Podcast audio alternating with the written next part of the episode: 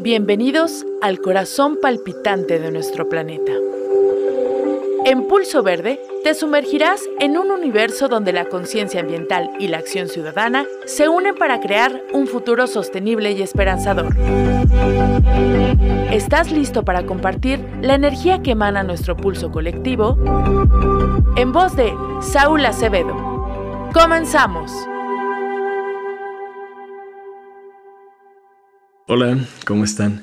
Bienvenidos a una emisión más de Pulso Verde, un programa sobre medio ambiente, desarrollo sostenible y ciudadanía. De este lado del micrófono les saluda Saúl Acevedo y hoy les invito a que nos acompañen a platicar y a reflexionar sobre algo que hemos estado tocando en programas anteriores que pues tiene que ver con estos impactos ambientales que generan las grandes empresas. Porque pues si bien cada quien como ciudadanos tenemos una responsabilidad para evitar pues generar impactos negativos hacia el ambiente, los que mayor potencial de destrucción tienen, pues son las grandes empresas. Y hoy me da muchísimo gusto que están aquí con nosotros dos grandes amigos y personas a las que admiro y reconozco mucho, que ellas son eh, Nadia Soto y Jaciel Díaz, ambos de GS Consultoría, que pues a lo largo de su trayectoria profesional pues se han encargado de estar trabajando en cuestiones de gestión de la calidad y también incluyendo la gestión ambiental. Entonces, pues yo creo que tienen mucho que aportar y pues nos pueden compartir de toda su experiencia. Muchas gracias por estar aquí. Gracias, gracias, Saúl. Muchas gracias por la invitación y pues saludos a todo tu, tu auditorio. Muchas gracias, Saúl. Es un gusto estar aquí y pues bueno, sí, lo que podamos aportar. Estamos felices de platicar con ustedes el día de hoy. Muchas gracias. Y yo creo que justamente podríamos empezar platicando sobre, pues sabemos que aquí en Querétaro es una ciudad y un estado muy industrial. O sea, hay un montón de empresas que se dedican a diversos procesos y que están pues generando impactos hacia el ambiente. Y para ello, eh, no sé si, si pudieran empezar platicándonos sobre qué tipo de actividades son las que se llevan a cabo en las empresas y qué tipo de impactos pueden estar teniendo estas.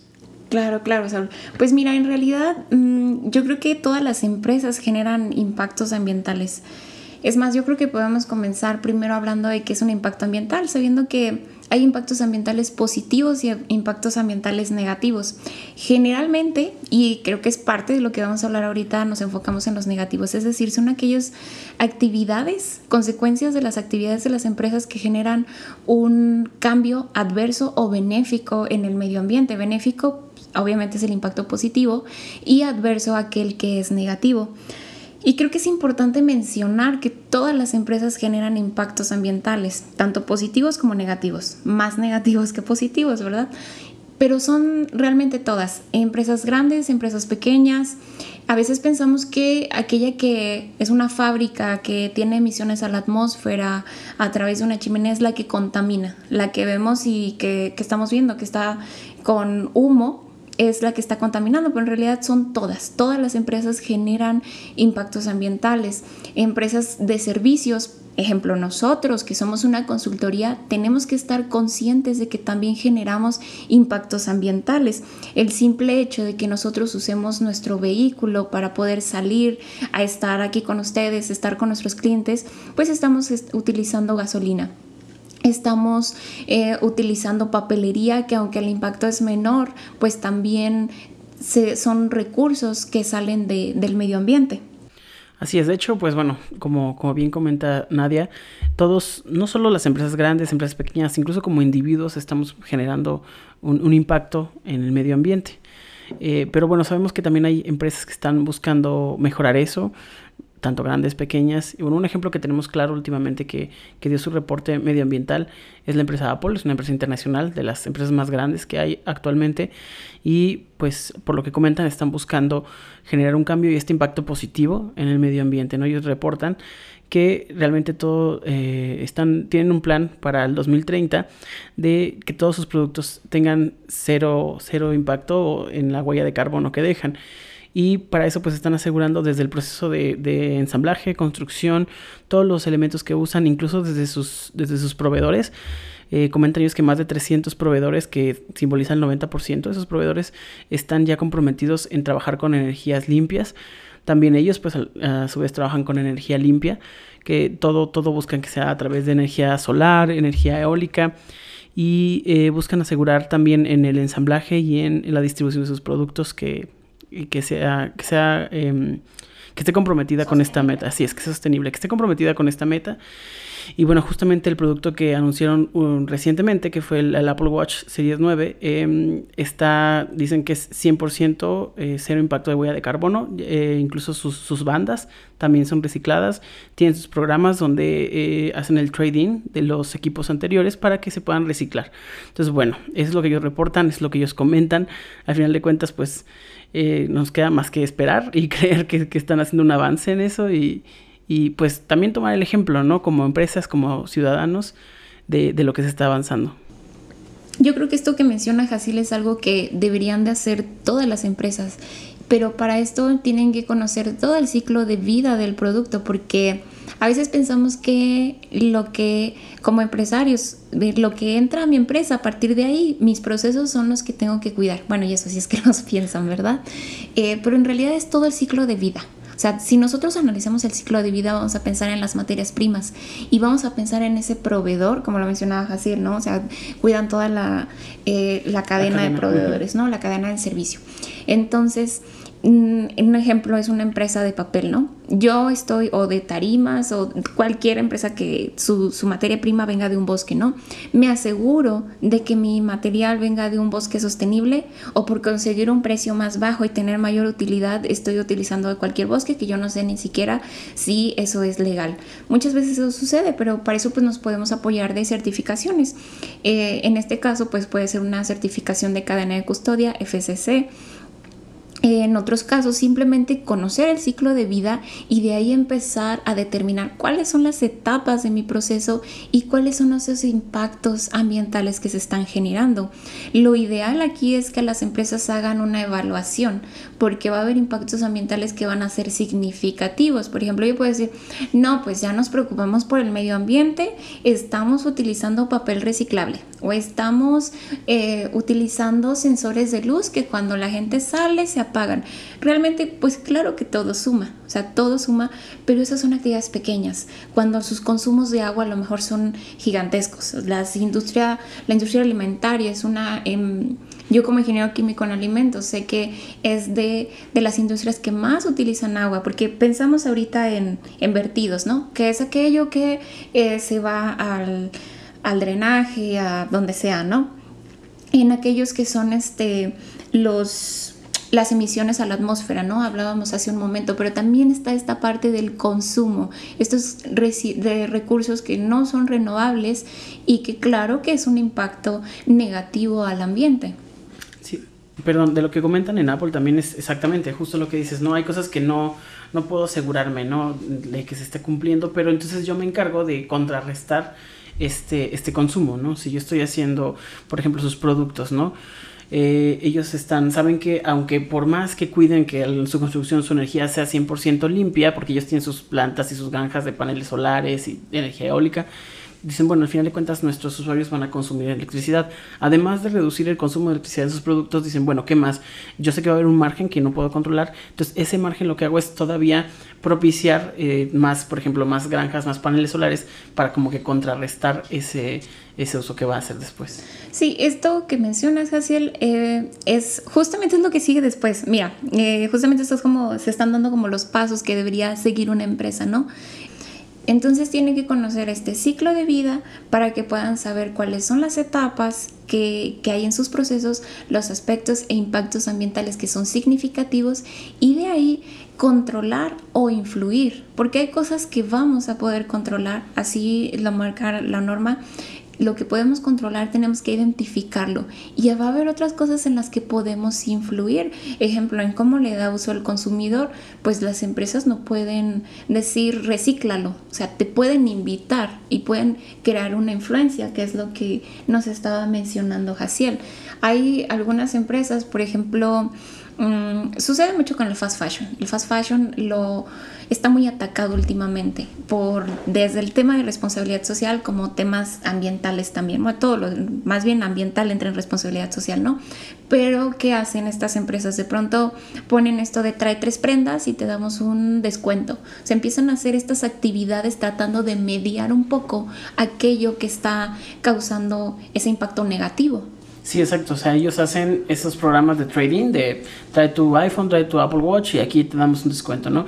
En esa manera están como influenciando porque no te van a obligar, ¿no? Al final de cuentas no te obligan. Pero, te, pero te dan algo que es atractivo. Exactamente, exacto. Entonces ahí influyen. Que si controlan, ya ellos disminuyen el consumo de energía de sus productos. Eso sí lo controlan. Eso ya ellos desde que te lo venden, ya su producto consume menos energía que otro producto que una versión anterior X, ¿no? Eso es lo que ellos están controlando. ¿Cómo influyen? Pues con trading, ¿no?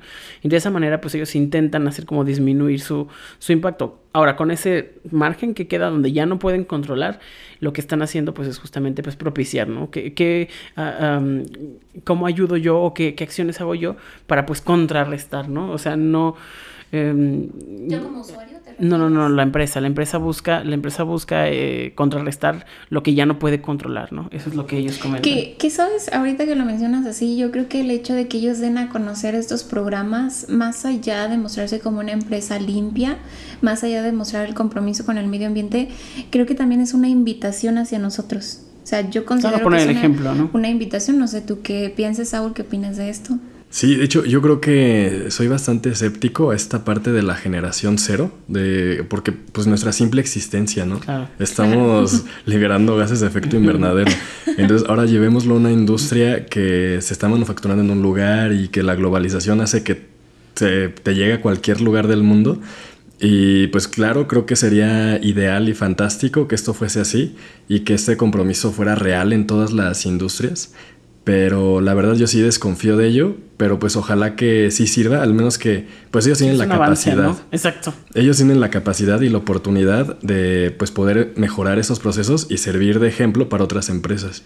Y ahorita pues como mencionas que empiezan con el Apple Watch, pues yo creo que también incluso ellos se van a poder dar cuenta como si es viable esto o nada más estoy como Sí, claro, tentándole o imaginando, ¿no? No, de hecho, ellos, o sea, saben que es, es, un plan para 2030, ¿no? Dicen, no, y ahorita lo vamos a lograr, no. Y llevan ya muchos años con él.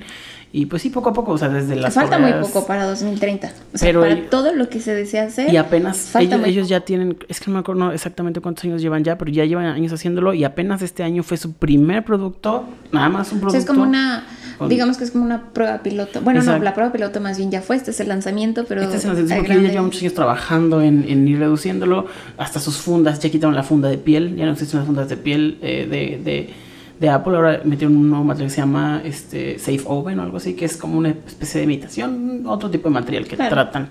Y algo que yo he notado mucho es que lo que hacen es como una especie de compensación. Porque pues obviamente no puedes eliminar tu impacto ambiental, pero lo que sí puedes es como compensarlo o hacer otro tipo de actividad que retribuya esto que tú le quitaste. Claro. Y mm, aquí, por ejemplo, en el estado de Querétaro tenemos el caso de la CDSU, la Secretaría de Desarrollo Sustentable, que está manejando un esquema de compensación de gases de, de huella de carbono pero donde vemos que los, las industrias que están participando y que se están sumando para compensar, ni siquiera están en México. O sea, son empresas de Canadá, de Europa, que están compensando su huella de carbono apoyando eh, aquí en Querétaro a la conservación. Fíjate, Saúl, que yo sí conozco empresas queretanas que han, a través de CEDESU, pero que están haciendo esta compensación. Bueno, no sé a qué te refieres exactamente tú, que cuál es el ejemplo, pero eh, sé que han salido a reforestar pero no ha sido, obviamente en las publicaciones no van a decir, salimos a reforestar porque Cedesu nos multó.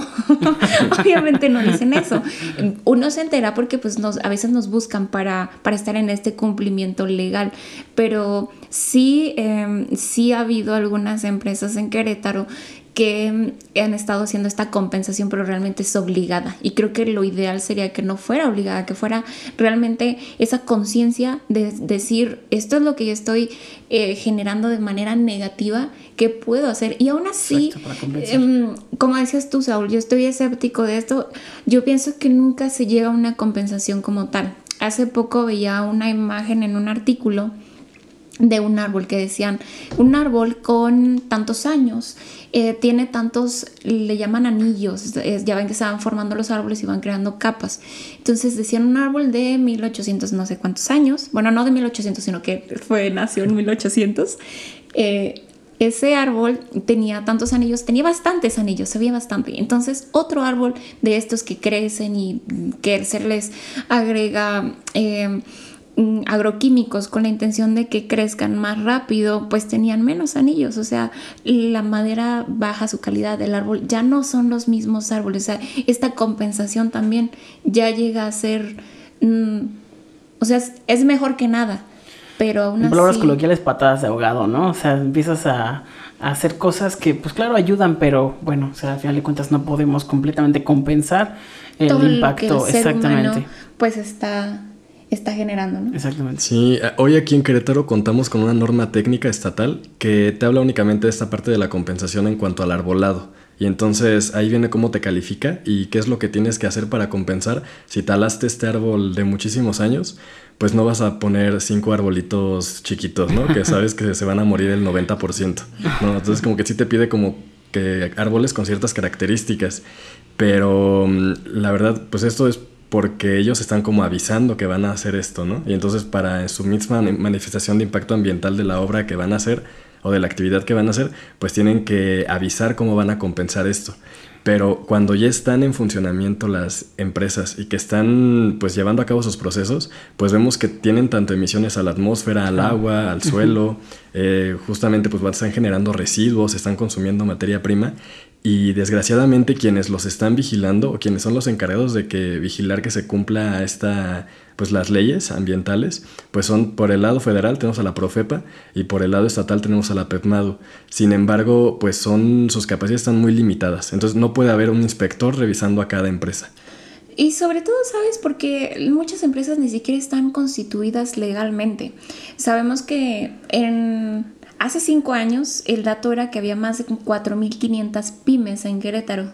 Entonces eh, es difícil realmente, creo que para los inspectores, conocer todas estas empresas, saber dónde están, sobre todo aquellas que están súper escondidas, que claro que pues es... Em, son empresas que están funcionando, están eh, trabajando, trabajando como cualquier empresa, pero están en este incumplimiento legal Sí, que ni siquiera están conscientes de que lo están haciendo, ¿no? Ajá. O sea, están, es lo que es lo que quiero decir. A veces es el desconocimiento de lo que tienen que hacer. Por eso yo mencionaba, el primer paso sería conocer cuáles son los requisitos legales que me aplican, que yo tengo que cumplir. Y entra nuestro papel como consultores muchas veces de apoyarles eh, de saber, de conocerlos, ¿no? Y bueno, esto va dentro, implícito dentro de una certificación, si es que ellos lo quieren, o pues incluso también simplemente como una especie de consultoría, de una mentoría de, cómo pueden hacerlo. Aquí, aquí pues mm, uno entra a ver qué es lo que quiere la empresa, ¿no? A veces la intención es simplemente vender, entonces quiero una certificación para verme bien, para decir, yo estoy cumpliendo legalmente y con medio ambiente y demás, ¿no? Hay otras empresas que realmente existe un genuino interés por el cuidado del medio ambiente. Entonces, es, y esas son las que mejor funciona. hace rato mencionabas, ¿no? O sea, nuevamente con la parte de, de yo estoy escéptico, ¿no? Que decía Saúl. Y, y, la verdad es que sí, porque yo, yo lo he visto, muchas empresas que vamos a tener la auditoría y hasta una semana antes es cuando empiezo Hay una semana a, antes a, hacer las cosas bien, ¿no? Donde mi bitácora de, de, residuos empieza a tener, a acomodar los datos, ¿no? O sea, traigo aquí una pluma y menciono, ¿no? hago señas como de que lo estoy tachando, ¿no? Entonces empieza a ver esto, este supuesto interés, pero sin, por eso digo, si el interés no es por el medio ambiente, realmente los datos que a veces nos muestran hacia afuera no sabemos qué tan, qué tan ciertos son, ¿no? ¿Dónde está la veracidad realmente de esos datos? Exacto. Y eh, con esto yo creo que también la ciudadanía tenemos la responsabilidad de estar vigilando, porque pues nosotros nos podemos dar cuenta, ¿no? Desgraciadamente pues la ciudad nos ha, no ha crecido de una forma responsable y hoy en día pues hay casas al lado de industrias, ¿no? Que pues la mayoría de los casos llegó primero a la industria y después llegaron a poner casas. Tenemos así, por ejemplo, este caso de aquí por la Cote en Agrogen, ¿no? Que pues hay fraccionamientos a escasos metros. Y aquí la ciudadanía es la que puede estar al pendiente y puede estar detectando alguna emisión que pues esté saliéndose de la norma, ¿no? Pero pues esto es como la punta del iceberg. Y mm, hace poco el secretario de Desarrollo Sustentable estaba reportando que en lo que va del año van más de 200 mm, visitas que hacen de inspección a las industrias que son debido a denuncias ciudadanas.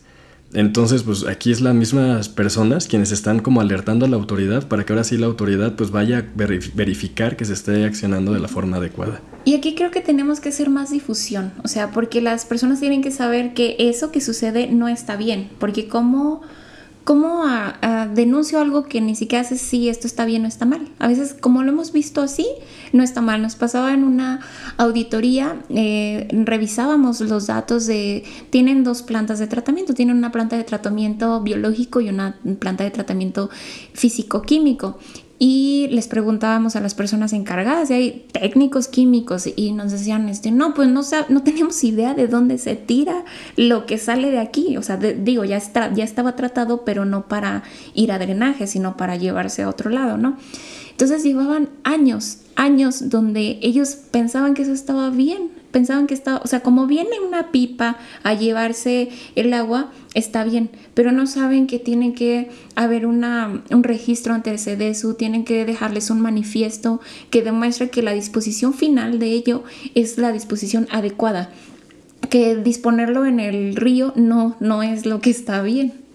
Sí, y por ejemplo, ¿qué recomendación le podrían dar a las personas o a las empresas que pues quieren mejorar sus procesos, que quieren mejorar esta parte de los impactos ambientales, o incluso no las empresas, ¿no? sino las personas que quisieran capacitarse en estos temas. No, pues ambas, o sea, primero que nada, como comenta Nadia, o sea, es, es eh, enterarte, conocer y, pues sí, eso, saber de los temas que estamos hablando, de lo que nos compete, de cómo como ciudadanos podemos estar alerta y estar vigilando que se esté cumpliendo. Y también como empresa, pues a ver si estoy cumpliendo yo, si realmente me interesa.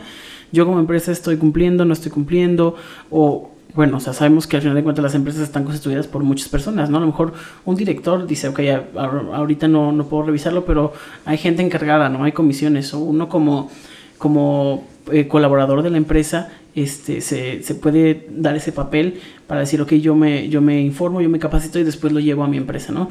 Y pues, como les comentaba hace un momento, para ese tipo de, de gente que esté interesada, nosotros tenemos, contamos con capacitaciones eh, para empresas, capacitaciones para personas que quieran, eh, pues, adentrarse más en este, en este tema, ya sea enfocada como una norma internacional, que es la ISO 14001, o enfocado pues simplemente a, responsabilidad social, desarrollo sustentable, ya temas un poquito más generales o más específicos, pues lo, lo podemos ver, ¿no? Y, y, de hecho, bueno, pues aprovechando que estamos aquí, ¿no? Para todo tu auditorio, no sé qué piensas, Saúl, si, si podemos eh, regalarles eh, descuentos, descuentos especiales y, y, bueno, incluso algunos regalitos también, este, pues especiales para aquí tu programa. Eh, pues si, si, nos permites podemos regalar a las personas que te escuchan, a tu auditorio, si, si te escriben a, bueno, a, tu red, a tus redes o nuestras redes, eh, que siguen la página de Pulso Verde, que siguen las redes de GS Consultoría, les podemos ofrecer, pues, por personas o individualmente, les regalamos eh, un 50% en sus cursos en línea para, pues, capacitarse más en este tema y si representan alguna empresa o si quieren llevarlo a su empresa, les regalamos completamente eh, el curso enfocado en la norma ISO 14001. Entonces, bueno, pues aquí están los, regalitos. Esperemos que los aprovechen y, con gusto los, los ofrecemos. Sí, ah, pues muchísimas gracias. Entonces, pues nada, así como para dejarlo bien en claro, es que sigan las páginas de mm, arroba pulso verde MX y arroba GS Consultoría Latam. Así es, así todo junto, GS Consultoría Latam.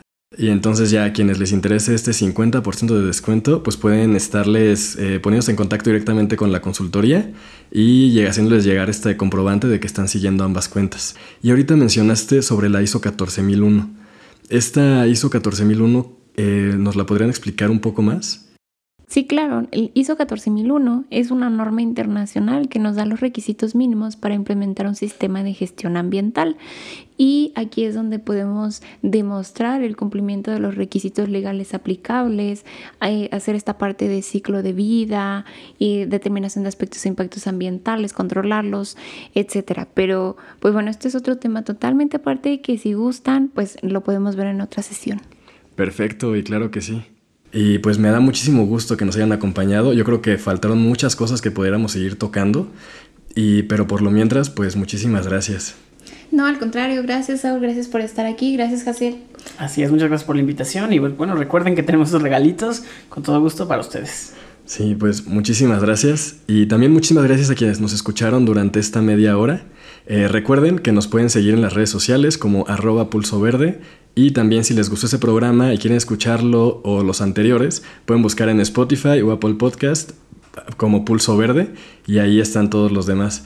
Pues muchísimas gracias y tengan un excelente día. Hasta luego.